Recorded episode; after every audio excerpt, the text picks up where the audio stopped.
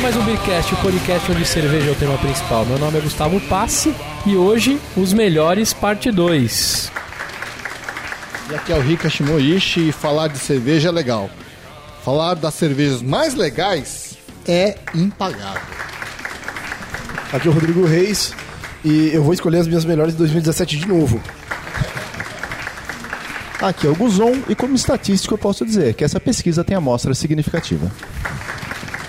Aqui é o Luquita e hoje a gente vai ouvir da própria mãe de Napo cervejeira as previsões. Ok, ok, eu posto, mas não treto, né? Eu só divulgo os dados. Muito bem.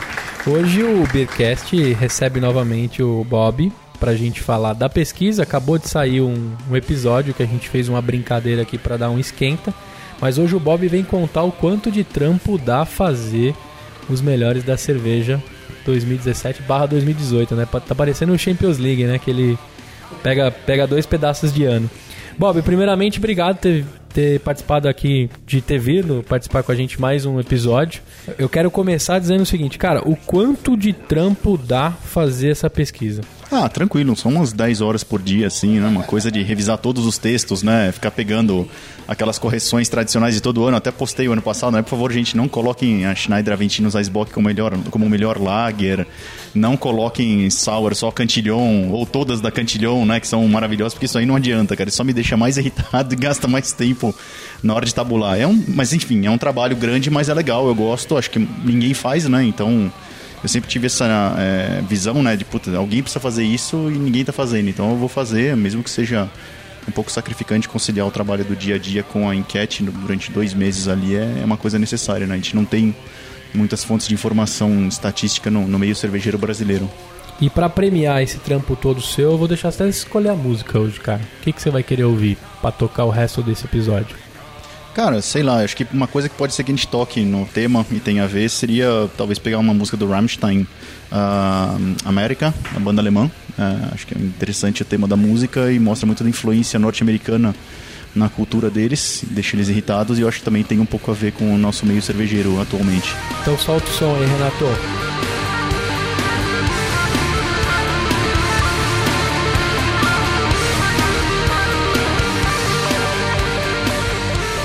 Cara, você contou aí todo o trampo que tem, tabular, deve ser assim. Cara, eu vou chamar de inferno pra, pra baixo.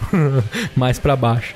E, mas eu sei que tem uma grande repercussão, cara. Não só nas redes sociais, nas colunas, nos blogs. A, a sua pesquisa em si é uma coisa aguardada por um monte de gente do meio da cerveja. Até a gente estava comentando aqui em off que acompanhar o seu perfil depois que todo mundo já votou e você vai divulgando virava uma rotina, né? Todo mundo às nove da manhã antes de começar a dar um trampo já dava uma olhada lá se tinha soltado alguma polêmica, se tinha soltado a pesquisa respondida pela gente. E aí tem todo um, um ritual, né? Você, cara, fora tudo isso que acontece, tem mais repercussão dentro das mídias, as pessoas te procuram, questionam o que as pessoas responderam.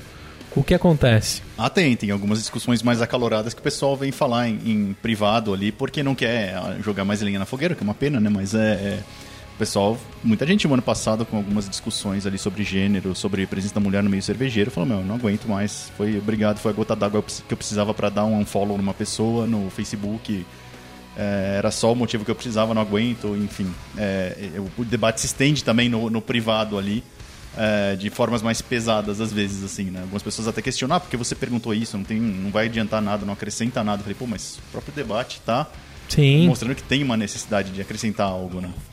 Mas é interessante, assim, é, é, eu acho que tem questões que são quentes mesmo, né? Assim, o próprio caso da legalização da maconha ou não, foi uma pergunta do ano passado, tinha gente defendendo arduamente contra, mas a maior parte foi a favor as questões de gênero, né, do ano retrasado, que era se as mulheres, se há discriminação com, com as mulheres no meio cervejeiro, também acho que gerou um debate bem tenso até, né, bem uh, cru, né, umas opiniões bem viscerais assim, que até me surpreenderam. Enfim, mas faz parte do jogo, né? Assim, acho que é talvez não nenhuma delas se iguale talvez a, a questão de 2018 que vai ser em quem você votou para presidente e por quê. Puta que pariu. Vamos até tomar uma cerveja, Rica. Eu tô tão empolgado em conversar com o Bob que eu esqueci de tomar a cerveja. E esse tema que ele falou, a gente precisa dar uma enchida de cara aí que nós estamos fodidos pro ano que vem. O que, que a gente vai tomar? O que, que você escolheu lá, Bob? Cara, eu peguei a Angel Dust, que é uma colaborativa da Micro Cervejaria X, é, do Distrito Federal e também do interior de São Paulo agora, com a Dogma, é uma Belgian IPA. Bem interessante, cara. Eu gosto desse perfil de Belgian IPA, assim, acho... Tem alguns exemplares no Brasil já, não é mais tão raro. Mas é legal você pegar um que consiga equilibrar o perfil de levedura belga com o lúpulo americano. E eu acho que essa aqui ficou num, num patamar bom. E um rótulo bem legal. O Anselmo não tá aqui, mas ele ia gostar, hein? Eu acho, né? Porque o Anselmo ele é tão maluquinho, né? Vamos brindar então? Saúde, senhores. Saúde.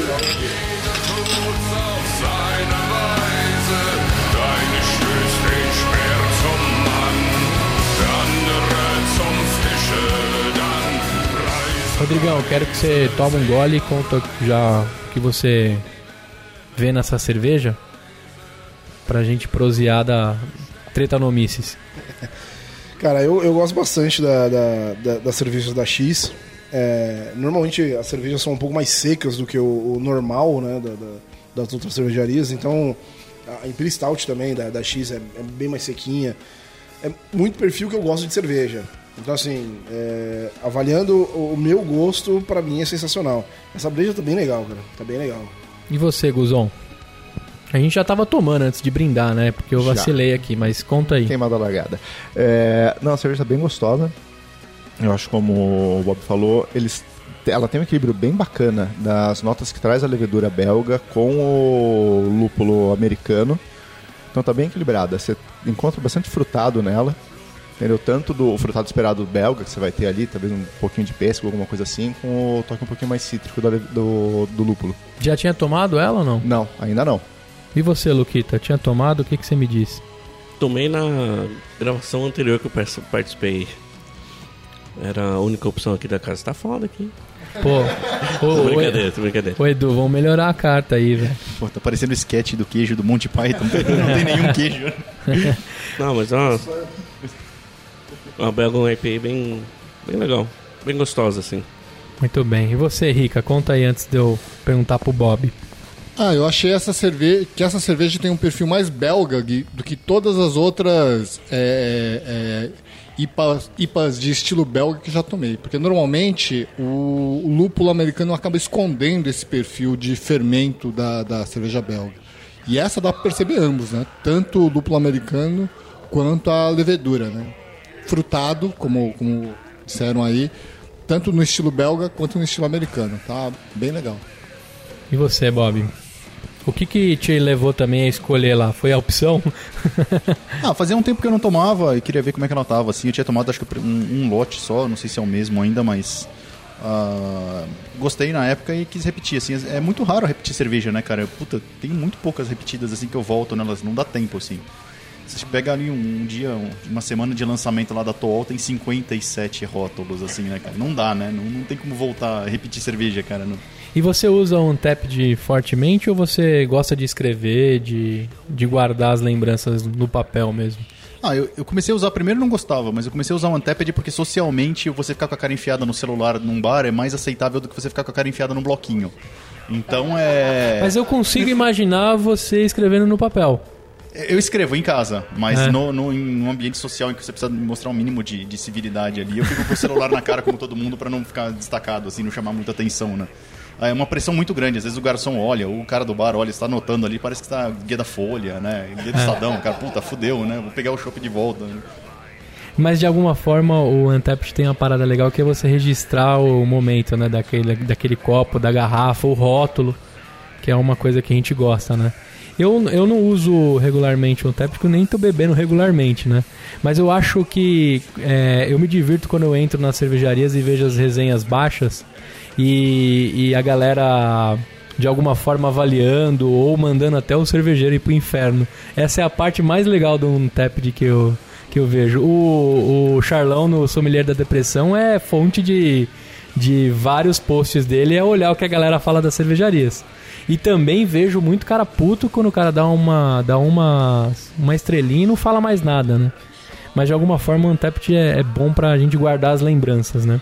Cara, da, da última pesquisa, assim, você tem algumas curiosidades pra gente saber do que rola lá desse. Foi um montante de quantas, de quantas questionários que você recebeu? Cara, eu recebi um pouco menos de 500 respostas, de um total de 820, 830. Enviadas. Caraca, tem, tem bastante gente que não responde. Tem bastante gente que não responde. É, isso é, é fato. Assim, e o ano passado ainda teve muita gente parecendo o Enem, assim, né? Chegou no último dia. Ah, eu lembro, eu lembro. Aí tinha os no atrasados, atrasados do Bob, fizeram até GIF na época, foi muito legal. Não, é melhor, cara. Depois você não sabe porque eu fiquei irritado, né? O cara faltando meia hora pra encerrar o prazo. Bob, você me mandou o link? Me manda de novo, por favor. Puta que pariu. Muito bom, cara. Eu adoro O site tá partes. dando pau, né? Três minutos antes de fechar. É. É, é, o brasileiro é desse, é desse naipe mesmo, a gente gosta disso, né? Não, mas esse ano eu vou criar um serviço, eu falei já, tava brincando, vou criar um serviço de telemarketing que a pessoa vai poder ligar pra mim pra poder preencher a ficha, assim, junto com ela, assim, né? Eu já vou corrigindo as coisas, assim, né? Cara, mas é muito amor isso, hein? Mas aí teve, teve, além dos atrasados do Bob, teve mais algumas curiosidades, você viu assim? Os que derem pra falar, né? Alguns o cara vai sacar que ele tá sendo comentado, mas teve, teve curiosidades do. Ah, eu acho que, por- exemplo, uma das polêmicas é, não tretáveis do- da enquete foi a questão do- da Dunkel. né? várias e várias pessoas reclamam, porra, Bob, mas não tem Dunkel no mercado suficiente, eu não sei, eu não tomei nenhuma, não consigo achar nenhuma. Aí eu contei e falei, olha, cara, tem 16 que eu achei no mercado comerciais em garrafa que você consegue achar. Ah, mas é muito pouco. Eu falei, quantas Juice IPAs ou New England IPAs tem no mercado hoje? Umas 12, 14 na época eram, não tinham 200 que nem hoje ainda, né? Eram...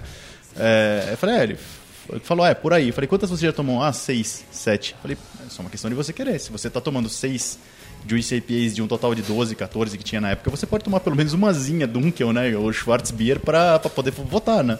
Mas sem querer você acaba direcionando pro estilo, né? Você olha pra Dunk e fala, olha a, a, a Dunk, ou olha uma New England.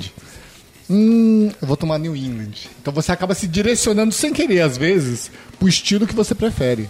É, mas aí a ideia também, assim, a, ide- a enquete em tese não deve interferir, né? Não deve é, empurrar uma opinião para as pessoas, deve só coletar dados. Mas eu gosto, e nesse caso da Lager, da subdivisão da Lager, eu gosto de pegar, dar aquele chutinho no contrapé do goleiro, assim, pra, só pra ver o goleiro cair pra um lado e ver a bola entrando pro outro, assim, fala, putz, como eu não tomei nenhuma dessas esse ano, né? Como é que eu vou votar agora, né?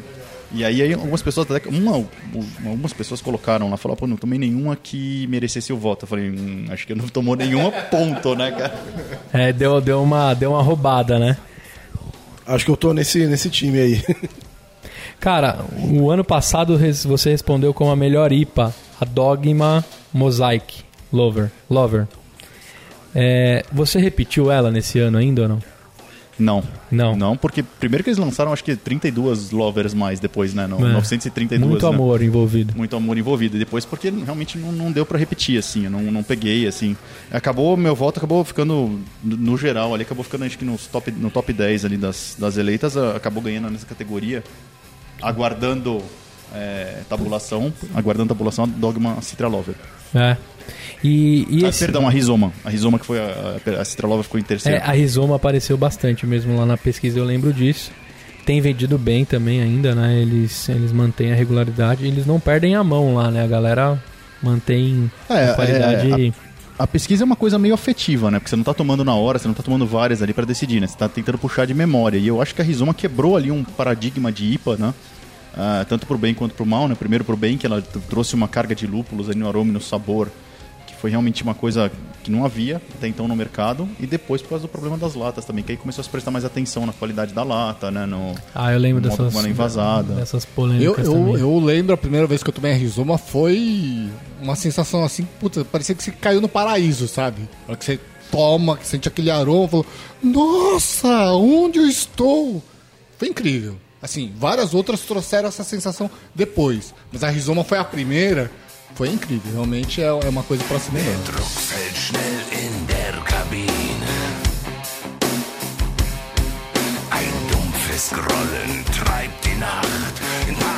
Será que a gente pode dizer que 2016 foi um ano da Dogma, assim, de, de bagunça que rolou com o nome Dogma em si?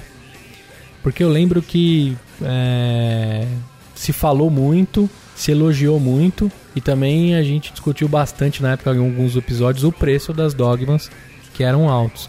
E até o festival que a gente foi também é o que encerrava sempre primeiro. Antigamente era Bode Brau, Cacau IPA, né? Continua sendo ela, né? No IPA Day o pessoal falou que Cacau IPA acabou Acabou em... que tinha fila lá. né? É. Mas o, a Dogma, no último festival que eu fui lá com os meninos, cara, acabou assim. é, sei lá, du- duas horas de festival tinha acabado tudo. Até antes. Mas eu, eu entendo que 2016 barra 2017 foi o ano da Dogma, né? Até o. Ela, ela trouxe bastante coisa e até saindo da. Ela tem IPA pra caramba, né? Mas mesmo saindo da IPA, você vai encontrar a Sour Mind dela, a Mindless, a Metamorphoses, que são cervejas que saem da IPA. Você vai estar lá uma Sour, uma Saison, que é muito boa. Foge um pouco do, do que mais chama atenção no mercado e entrega muito bem a cerveja. É verdade. E qual que foi a sua votação no último programa do, da IPA? Da IPA. Ih, você precisou guardar, cara? Então não é nas lembranças, tá vendo, Bob? Não, não é top of mind, essa daí já é. Não, mas foi a Super Symmetry da Ocus Pocus, Ocus que eu tomei no encontro de cervejas artesanais. É eles que fizeram um, um confessionário? Foi a Ocus Pocus que fez um Hum, Foi confessionário? a minha culpa, cara. Foi a minha Foi a culpa, minha é verdade. culpa. Num dos eventos também eu lembro desse daí que deu um, deu um barulho, né, cara? A Ocus Pocus também tem as latas mais bonitas da, do mercado aí. O Anselmo pira com eles. Cara, Bob, aí é, depois aqui eu peguei, cara, eu vou. Você falou da melhor VIT, né? A gente teve dificuldade em colher a última VIT com a galera porque não é uma cerveja comum do pessoal tomar. Você falou a Synergy da Snow Wheat, certo? Você revisitou essa cerveja, você tem tomado o VIT, você também tem dificuldade em, em puxar na lembrança agora para 2017? Não, como sou eu que faço as perguntas, eu já me preparo com antecedência, né? Então. Ah, rola gol de mão, então, é isso. Fala, vamos, vamos ver o que eu tomei aqui pra poder sacanear o resto do pessoal, né? Então é. Não, mas eu, eu costumo tomar a Vitibir, eu acho, eu gosto da Synergy em particular porque ela tem uma potência de aroma e sabor maior do que a média. Até na hora que a gente tomou no Tribunal da Cerveja no ano passado, ela ficou meio estranha, parecia até um pouco artificial de tão forte que era, mas tomando sozinho realmente é aquele soco na cara, né? Que, que muitas IPAs têm até. E ela é um pouco mais ácida, então me chamou a atenção. Eu gostei bastante, voltei a tomar ela esse ano até no num festival que teve em Cotia agora, eu, eu provei em chopp, estava bem boa. É, mas enfim, é, é curioso porque até em algum, algum tempo atrás na enquete se previa que a VIT ia ser o estilo do verão brasileiro. né? É, eu lembro disso. Todo mundo prevendo, e aí deu uma baixada de bola. Agora, tá, pro ano que vem, se prevê que a Sour com frutas vai ser o estilo do verão brasileiro, né? Então é. Tudo esbarra em preço, né? Pra você ser uma cerveja de verão, você vai ter que desban- desbancar as lagers industriais, você precisa ter um preço melhor, né? Não- É verdade. Rodrigão, você que é o cara. O que, que você vai. O que, que você vai fazer pro verão do, do Brasil? Cara, Vitibir é um estilo que eu faço muito, né? Eu já comentei outras vezes aqui que a minha esposa, ela me colocou nesse mundo de Vitibir, que é um estilo que ela gosta muito. E eu acabei me afeiçoando bastante por esse estilo. Então, cara, basicamente vai ter bastante Vitibir mesmo. Você não vai mexer com as frutinhas, cara? Talvez, talvez. Eu tô, eu tô pensando ainda em fa- fazer alguma sour, uma Berliner Weiss, alguma coisa assim, mas... é, tô, tô ainda um pouco assustado com o processo. Muito bem. É, o Bob, cara, a base da pesquisa, com certeza ela se repete ano a ano, pelo menos uma, uma boa parte aqui das, das, das perguntas mais rotineiras. Aí você comentou com a gente no começo que você põe umas, umas polêmicas, assim, na verdade umas perguntas pra chacoalhar mesmo a galera. Como é que você faz essa escolha? Por exemplo, esse ano você vai tocar no tema presidente. Ah, não, isso é pro ano que vem, porque ainda não, os candidatos não vão estar. Ah, é verdade, Então, isso é pra 2018. Mas, por exemplo, esse ano eu tava pensando em perguntar uma coisa que eu vi que quando toda vez que eu toco no assunto gera uma irritação de algumas pessoas e, enfim, até do consumidor também. É, o que você acha a respeito de cervejarias e importadoras venderem cerveja diretamente para o consumidor? Isso é um Ah. assunto que faz o dono de bar pular, dar um pulo na cadeira, assim, É irritado, né? Ele não, não aceita, tem muita irritação com isso, acho que o pessoal acha um absurdo. É, para o consumidor, em tese, seria melhor, né? Você conseguiria comprar mais barato, né? Algumas poucas cervejarias fazem, a Bode, uma delas, é, vende direto para o consumidor, mas não, não é uma coisa que é muito pacífica em relação aos distribuidores. A Bienwein também, de vez em quando, vende, mas é, você vê que ainda gera muito atrito. Sim. E eu acho que é uma coisa que poderia acontecer com mais frequência no Brasil, assim, não acontece, né? Você tem que sempre ter um intermediário para negociar a cerveja. Ali é até interessante, porque o cara se dá o trabalho ali de juntar cervejas, gastar energia, gastar garçom, atendente, expor tudo ali, né? Manter tudo fresco, mas também, por outro lado, você talvez já tenha um nível de maturidade do consumidor que permite ele chegar e falar, ah, vou abrir o site da cervejaria, eu quero comprar uma caixa de uma IPA e me manda direto. Eu acho que a parte triste é o seguinte, né? Porque se, se você estabeleceu um canal de distribuição e aquelas pessoas compram de você, aí você se torna um concorrente, pra visão do, do bar é bem ruim. Pra visão do consumidor, como a gente acabou de falar, é bem legal. E acho que quando o cara toma a atitude de distribuir e concorrer com o próprio parceiro dele, é uma decisão bem perigosa. A Body Bro acho que fez isso, tinha no site lá pra comprar. E ele também faz o dia do Growler lá, né? Que Curitiba todo mundo vai pra lá. É, ele tem o dia do Growler e ele tem ao lado da fábrica os Steps, que você compra o volume de cerveja e escolhe o que você quer beber.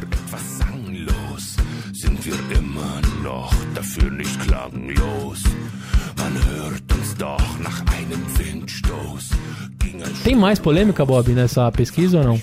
Cara, eu tô pensando em uma ali que eu tô. Eu não sei se ainda se vai ser polêmico ou não, mas é avaliar a capacidade, né, o desempenho da Abracerva, né, o presidente da Abracerva, a presidência da Abracerva esse ano, se conseguiu alguma coisa para os cervejeiros ou não. É, essa daí pode ser que dê ou um componente crítico mais ou menos alto ou um desconhecimento alto também. Eu não sei se as pessoas do meio cervejeiro estão acompanhando o que a associação tem feito, né? Assim, ou se ela tem feito alguma coisa que realmente tem chamado a atenção dos cervejeiros. Entendi. Já, já que a maior crítica deles tem sido impostos, né? Não sei se eles tão, vão associar alguma ação concreta com a Abracerva, né? É, eu lembro que teve um ano forte, né, da luta deles com, com o Simples, com, com a parte de impostos, mas eu particularmente nas redes sociais parece pra mim que deu uma, uma baixada. Não sei, quem tá mais em, entrenhado lá, né, é, viu isso, mas você tá colocando justamente essa pimentinha pra dizer...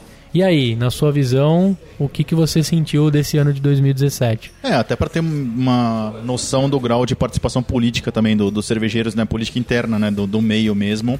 Se eles têm acompanhado, né? E têm identificado um avanço positivo ou não, né? Se tem uma estagnação ali no, Legal. no ano. Cara, como é que você faz pra selecionar as pessoas? Eu vi que esse ano você pediu a indicação de quem você gostaria de que recebesse a, a enquete.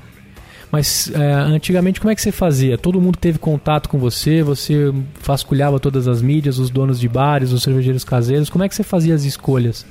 Cara, a primeira edição acho que teve 32 pessoas, assim, foi um negócio bem bizarro. Assim, era- basicamente eram os amigos, né? As pessoas que tinham no meio Sim. cervejeiro em 2009, se eu não me engano. Aí foi facinho é, foi tabular, né? facinho, é, tranquilo, né? Nem, nem tinha tabulação, imagina, É. era totalmente a aberto. apuração né? de cara votos era- foi em 24 horas. Simples. É.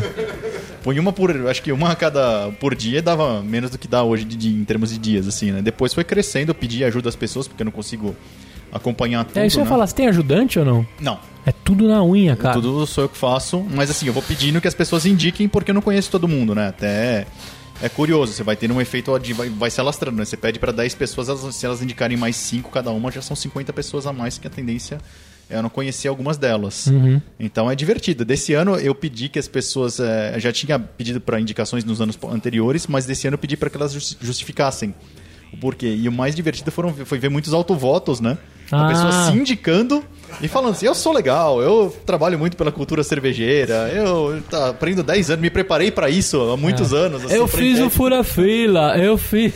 Ó, vou falar, vou falar que quando eu vi a pesquisa do Bob pela primeira vez, eu falei, caramba, eu quero responder essa pesquisa algum dia. É verdade. Nossa, podia ter posto lá, é o meu sonho desde. Aí.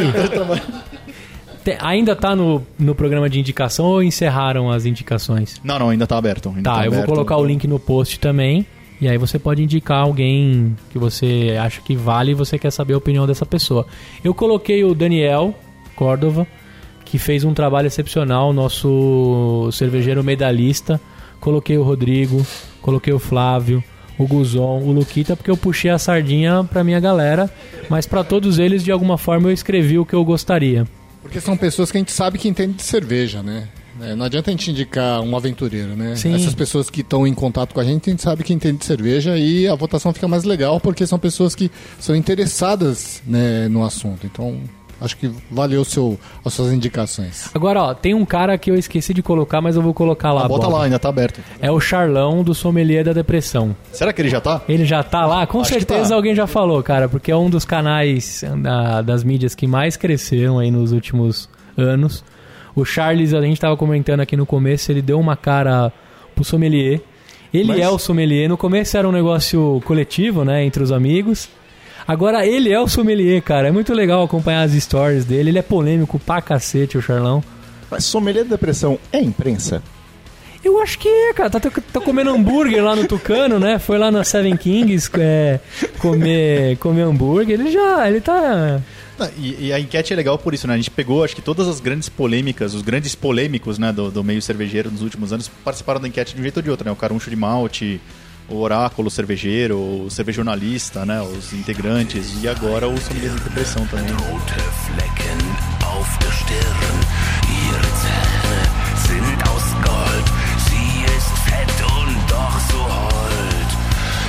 Em 2016 você consumiu mais cervejas nacionais. Permaneceu o consumo? Sim, é uma coisa que eu peguei desde que eu fiquei um tempo fora, né, nos Estados Unidos, 2014, 2015, e aí eu vi que o mercado de lá só é do tamanho que ele é hoje porque as pessoas consomem muita cerveja local, né? Tem essa coisa, não só nacional, isso é americana, mas local mesmo, do bairro, da cidade, do brewpub do lado de casa, e, enfim, só existe um brewpub muito perto da casa das pessoas lá porque elas consomem. Então, é, eu voltei muito com essa filosofia pra cá. Falei, cara, a gente precisa dar uma chance pro mercado, precisa provar aqui, não vou ficar mais gastando dinheiro com IPA importada meia vida aqui, né? Uma coisa meio inútil, né? E é preferência sua? É 90-10, 70-30? Quanto você divide isso? Olha, Porque às vezes a importada, você que morou nos Estados Unidos, às vezes sente falta, né? É, mas do jeito que as IPAs importadas chegam aqui no Brasil, acho que não, hoje já- É. a gente já tem coisa muito melhor, assim, tudo bem, na mesma faixa de preço bem próxima, assim, né, do dólar, mas é... Mas eu acho que no que tem já sendo sido feito em produção nacional supera. Talvez algumas sours ainda a gente fique bem atrás, algumas Imperial Stouts tá se aproximando, mas IPA, eu acho que quem quiser tomar só IPA nacional hoje e pagar um pouco mais, eu acho que consegue e não sente falta das americanas, assim. Até porque a variedade também é gigantesca, né? Talvez a gente não tenha uma relação de, de, de qualidade e quantidade, né? Mas tem, tem IPA pra cacete no mercado nacional hoje. Tem, então, eu sinto muito mais falta de achar uma Pilsen alemã que não seja uma Pilsen que veio da Alemanha e hoje é um suco de papelão, né? Porque chegou aqui maltratada. E aqui no Brasil quase não existe, né? Eu sinto muita falta de tomar uma Pilsen alemã boa feita no Brasil, assim. Eu acho que o que ajudou bastante nesse processo foram as colab- colaborativas, né? Cervejarias brasileiras faz- aprendendo com os americanos. O pessoal fala que é uma troca de experiência, mas na verdade, outro dia eu estava até discutindo com o Flávio que a gente tá só sugando, aprendendo e aprendemos bastante a fazer IPA, né? Tomara que isso se, se estenda aos outros, aos outros estilos de cerveja. Pô, eu acho assim, é legal você ter essa questão da IPA, né? Pelo menos você, as pessoas estão se interessando em aprender sobre um estilo novo, que não é o lager industrial, mas é, eu vejo também, assim, tem, tem a questão da IPA e tem a questão de você tá também, o mercado tá, a área mais efervescente e criativa do mercado tá muito focada em tentar puxar do mercado americano o que é tendência lá e transferir imediatamente como tendência para cá, né? Que é o É. caso da Juice IPA. Só que eu acho que sim, eles estão ignorando o fato de que se passaram 20 anos de cultura cervejeira, né? Entre Sim, um caso e outro, e estão tentando fazer a ligação direta. E eu acho que isso acaba meio que alienando a grande parte do público, né? Sim. Você não vai conseguir convencer o cara a pagar 45 reais numa lata ali de primeira, assim, né? O cara tá tomando Skol, Brahma ali, até uma Colorado, talvez, e vai pagar 45 pilas, né? Eu acho que, assim, tá se tentando, tá se virando muito pro topo da pirâmide, esquecendo que tem uma base enorme ali que o cara não tem, tá perdido, né? Ele não tá vendo, tá vendo toda a energia do pessoal criando receitas novas, é, usando esforço pra fazer coisas que são muito caras ali pra grande maioria dos consumidores, né? É, é verdade. A gente ainda tem um mercado complicado. É, e às vezes eu dou uma olhada, eu já vi algumas marcas que eu não consegui acompanhar o lançamento de Neipa. Se dá uma olhada, você fala, ah, puta, o cara lançou uma New England IPA, que bacana. Puta, eu vou esperar, vou esperar chegar sábado que eu vou colar lá e vou experimentar. Cara, a hora que chega sábado, o cara fala, não, aquela era da segunda, cara. Ele lançou uma na quarta e na sexta agora lançou essa nova. Eu falo, não, gente, mas calma. Pra que tanta? Deixa. E aí eu dou uma olhada, o cara tá com seis, sete rótulos de um mesmo estilo, entendeu? Que eu não sei exatamente qual foi a variação de um pro outro. Você fala, cara, às vezes o mercado se. Ele coloca muita coisa no mesmo estilo, ele sobrecarrega uma coisa só e você fala, beleza. Tem outras. E é aquele ponto que você falou, Gustavo. O cara não arrisca, de repente, pegar um estilo um pouco diferente, Você tem medo de, de enroscar. com medo de enroscar, parar, né? entendeu? É, e é, essa é uma coisa que eu percebo bastante trabalhando na, na Nerds, que trabalha bastante com, com estilos mais básicos, né, mais classudos. E eu chego assim em cliente, dono de bar, o cara não conhece uma Schwarzbier, o cara não sabe como que é uma Red Ale, o cara não conhece Cara, Red uma, Ale. Red Ale. uma Brown, uma Brown que não tá longe, cara.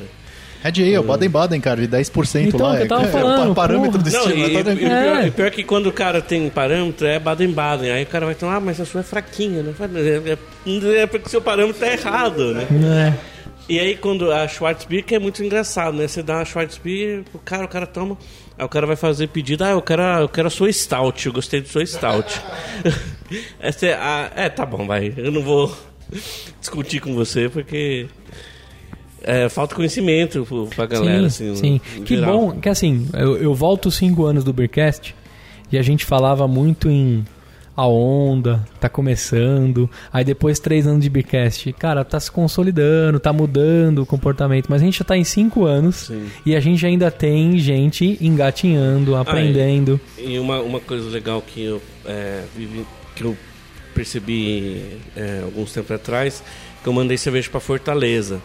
Ali no Nordeste, Norte do Brasil, eles ainda estão começando, né? Lá tá começando agora, começando a ter cervejaria. e vai, segura os e-mails, hein? Segura. Vai ter e-mail polêmico. Não, tem, é, eu tô, tô ligado. Aí a gente mandou uma a nossa Schwarzbier pra lá, né? Aí o, o dono do local, o cara curtiu a Você cerveja. mandou tome com 40 graus. A galera, todo, todo mundo curtiu, muitos cervejeiros estão lá começando, a galera, porra, legal, uma Schwarzbier, coisa que não tem por aí. E ali já era um movimento diferente, porque era um povo que está começando, e como ele trouxe alguma coisa de base, eles estavam introduzindo a cerveja, e muita gente tava, começou a aprender. Ah, isso aqui é uma Schwarzbier, legal. E, inclusive, foi interessante que eles engataram na nit- no Nitro a Schwarzbier. Aí os caras já começaram a viajar mais pra frente também, né?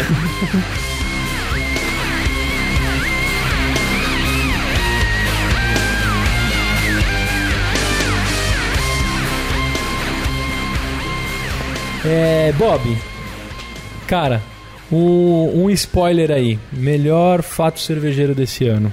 Dá pra dar um spoiler já ou você não pensou ainda nisso? Cara, eu não pensei assim, mas eu acho que é muito parecido com o, o fato cervejeiro do ano passado. São as ações que permitem é, a cerveja se integrar com a sociedade, não só por- pelo líquido em si, né? É, penso com- em questões como o próprio leilão do Bar do Celso Cara, lá. Do, sensacional. O Celso, o Celso faz um trabalho é, fantástico. O Anselmo narrou pra gente, né? Eu o Zon lá esteve também, lá. tava lá, dei lance. Que trabalho. Levei. Comprou uma, né? Comprei uma. Levou uma. Que trabalho fantástico. o Qual que você levou? Eu levei a. Acho que foi uma quadruple envelhecida em. Foi a Boulevard? Foi a Boulevard. Foi, eu exatamente. a Boulevard. ela, tá. Aí, ó. Foi essa aí. Ó, que legal. Você sabe de onde veio a, a, a Foi, cerveja aqui. é, foi a quadruple envelhecida É. em barril de carvalho com cerejas. Cara, Tava bem guardadinha lá, tá, pode Tá, tá bem guardadinho em casa agora, junto com a da. Strap Hendrick. Ah, é, Strap- Heritage. A grandona? né? É, Heritage, exatamente. Tá lá guardada. você comprou uma também, Bob. Eu não comprei, eu na verdade doei algumas, consegui fazer com Ah, que fosse pago um valor bem alto numa Cantillon que eu tinha lá no, no final das contas, né? E mas eu acho legal, qualquer, eu sinto, me sinto às vezes um pouco é, agoniado com essa coisa do meio cervejeiro ficar muito focado, muito obcecado com a cerveja, com a discussão em torno da cerveja e não pensar em como a cerveja pode se integrar na sociedade, né? Que é uma Sim. coisa que tem muito é, visível nos Estados Unidos. E eu acho que qualquer coisa que você consiga fazer com que as pessoas é, vejam a cerveja artesanal, mas não só pela cerveja, mas por um bem que ela está fazendo para o entorno, para a sociedade, é, é ideal, assim. Porque daí você vai diminuir muito a resistência que alguns setores têm com relação à bebida alcoólica, a cerveja em particular, né? Não adianta você só falar, não, eu gero empregos, eu produzo tanto, não sei o quê, mas se você falar, eu gero um retorno para a sociedade, que não é simplesmente vender cerveja, eu acho que as a- a- tudo que a- os cervejeiros querem ficaria muito mais fácil. É, eu acho que o ano que vem a gente, a gente vai ajudar bastante o, o Celso a divulgar esse evento. A gente pode ver alguma cerveja também do Beercast, alguma coisa, porque eu achei muito bacana a razão em si que ele promove. E me disseram que ele, o Anselmo mesmo falou que ele é um bom leiloeiro. Ele conseguiu provocar lá as pessoas certas para comprar as cervejas certas. Cara, nessa mesma pegada, o pior fato cervejeiro que você elege, hein? Eu acho que é esse, essa alienação, né? Você focar muito no topo da pirâmide com coisas super especiais, super caras, né?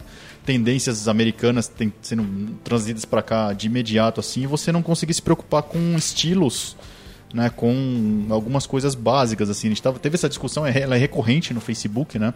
Uma vez eu ouvi alguém falando, ah, mas não é problema, tem estilo belga, tem estilo alemão aí, você vê, tem Chimé até hoje, tem Duvel até hoje, tem Paulaner até hoje. Eu falei, ah, tudo bem. Todas essas daí estão até hoje, desde o início da cena cervejeira. E as outras? né? Não teve nenhuma que teve um nenhum estilo teve um crescimento tão grande quanto o americano. É, eu entendo que tem um nicho do mercado que se interessa por isso, que quer novidade a cada dia, que está disposto a pagar uma grana por isso, tem dinheiro para isso. Mas eu sinto falta de uma cultura mais saudável, né? um crescimento mais é, geral, mais amplo de estilos. E eu acho que a gente tem em- se enveredado cada vez mais nesse caminho, tem deixado a base de formação de, de consumidor para Ambev, é, que é uma coisa ruim, né? Porque você vai ter uma grande empresa ali pintando e bordando uma base de consumidores, seja por preço, seja porque ninguém mais se importa em pegar o consumidor base, né? É, e acho que falta, né? Ter uma educação melhor, olhar mais para a base, né? Andar mais pelo, pelo Brasil, assim, ver o que está sendo consumido, que estilos estão sendo consumidos. Não, você não precisa necessariamente empurrar Juice IPA ou Sour em todo mundo, né? Você pode, tem estilos para isso, né? O próprio caso da Schwarzbier, da Red Ale, né? Acho que é, falta um crescimento mais é, harmônico.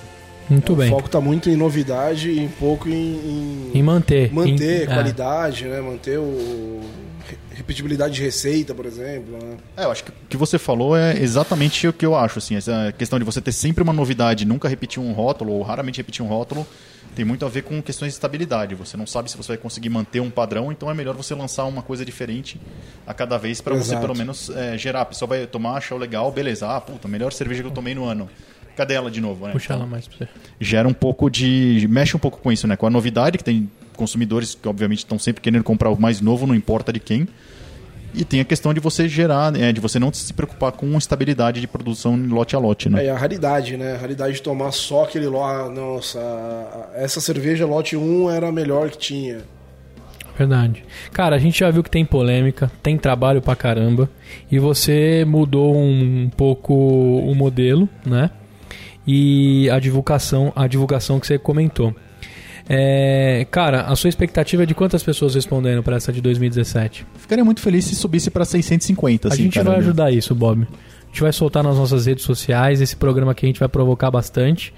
É, tomara que a gente consiga chegar também para votação ao público, né? Quando você tiver isso, de alguma forma passa pela galera do meio cervejeiro, dá aquela filtrada, depois joga pro público para dar polêmica. Seria um, um momento, o Oscar da cerveja com Bob Fonseca. Se eu ver que não tá chegando, eu vou montar um quiosquinho no metrô Sé ali. Eu peço para as pessoas preencherem também, É né? Na aí. hora. Tá- popular. É, entre, entre um, um- um cartão da Oi e da TIM, você poderia pedir um pra pessoa responder a pesquisa. Ganhei do um Bob. copinho de pão de queijo. Isso aí.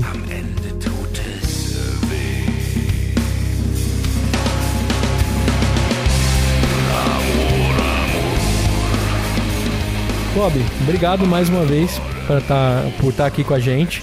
Passa os seus contatos, como é que as pessoas te encontram, como é que tá lá o tribunal, como é que tá as colunas. Conta isso aí pra gente, como é que o pessoal te procura.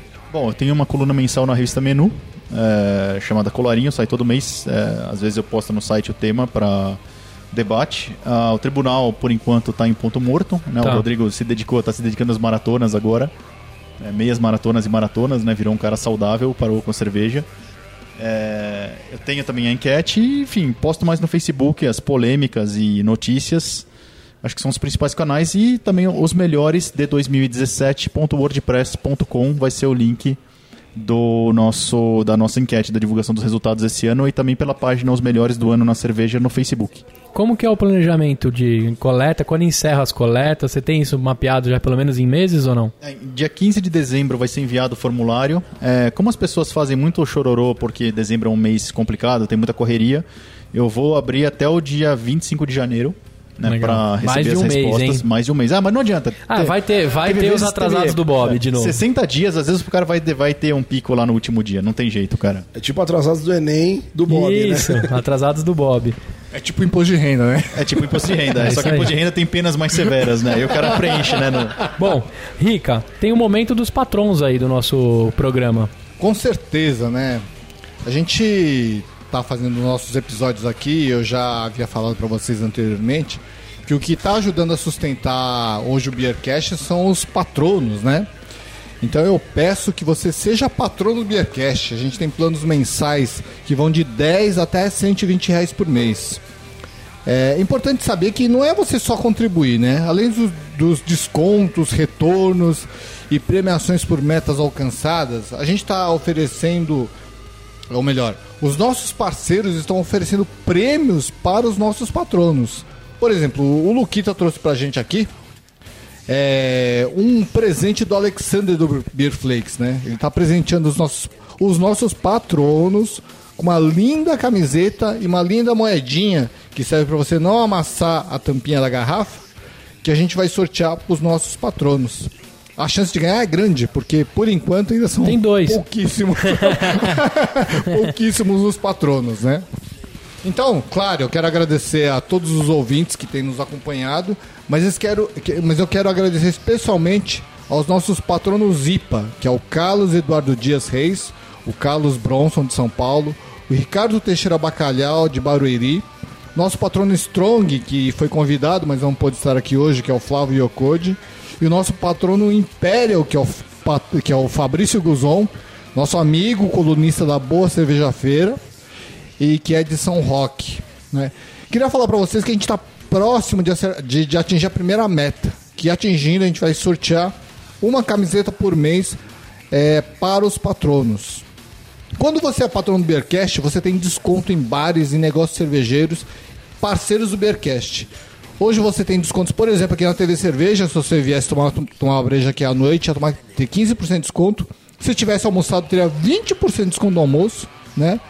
Vai ter desconto é, no Beer Flakes, na Cratera do William, no Tchê Café e no, no Barcearia do Checha, né? É, eu acho que você ser patrono do Beercast é uma maneira de você nos prestigiar, manter o programa e conseguir com que a gente mantenha isso em alta qualidade. Muito bem. E pra você também que quiser camisetas, tem lá na nossa loja, né, Rica? loja.beercast.com.br. Isso, Pra não ficar tá muito chegando o Natal aí, meu. É isso tá aí. de você comprar um presentinho. Para não ficar muito Milton Neves, agora vamos à parte agradecer todos os ouvintes que ficaram com a gente até o final aqui. Bob, mais uma vez, obrigado. A gente deixa o Beercast de portas abertas para a gente chacoalhar essa pesquisa. É um negócio muito legal, a gente tem que manter isso. Chacoalha bastante o mercado. Sim. E vamos também depois coletar os resultados. Acho que dá um programa pós eleições aí. Vai ser bem legal conversar com o Bob depois. Perfeitamente. Obrigado pela, pelo convite, por me terem a paciência de me ouvirem de novo aqui, né? Que é Nada, sempre cara, bacana. legal pra caramba, muito simpático. E ter essa tipo de repercussão é bem legal, assim, pra coroar o trabalho que a gente faz, tudo que eu faço todo ano, pra, enfim, é um trabalho pesado, mas acaba tendo um frutos e é legal ver vocês repercutindo também. Muito Ô, bem. ô, ô, Bob, antes de ratificar o convite pra você voltar com a gente, o pessoal tá perguntando aqui qual é o maior- melhor podcast cervejeiro que você conhece. O Bibs, na brincadeira, o Beercast.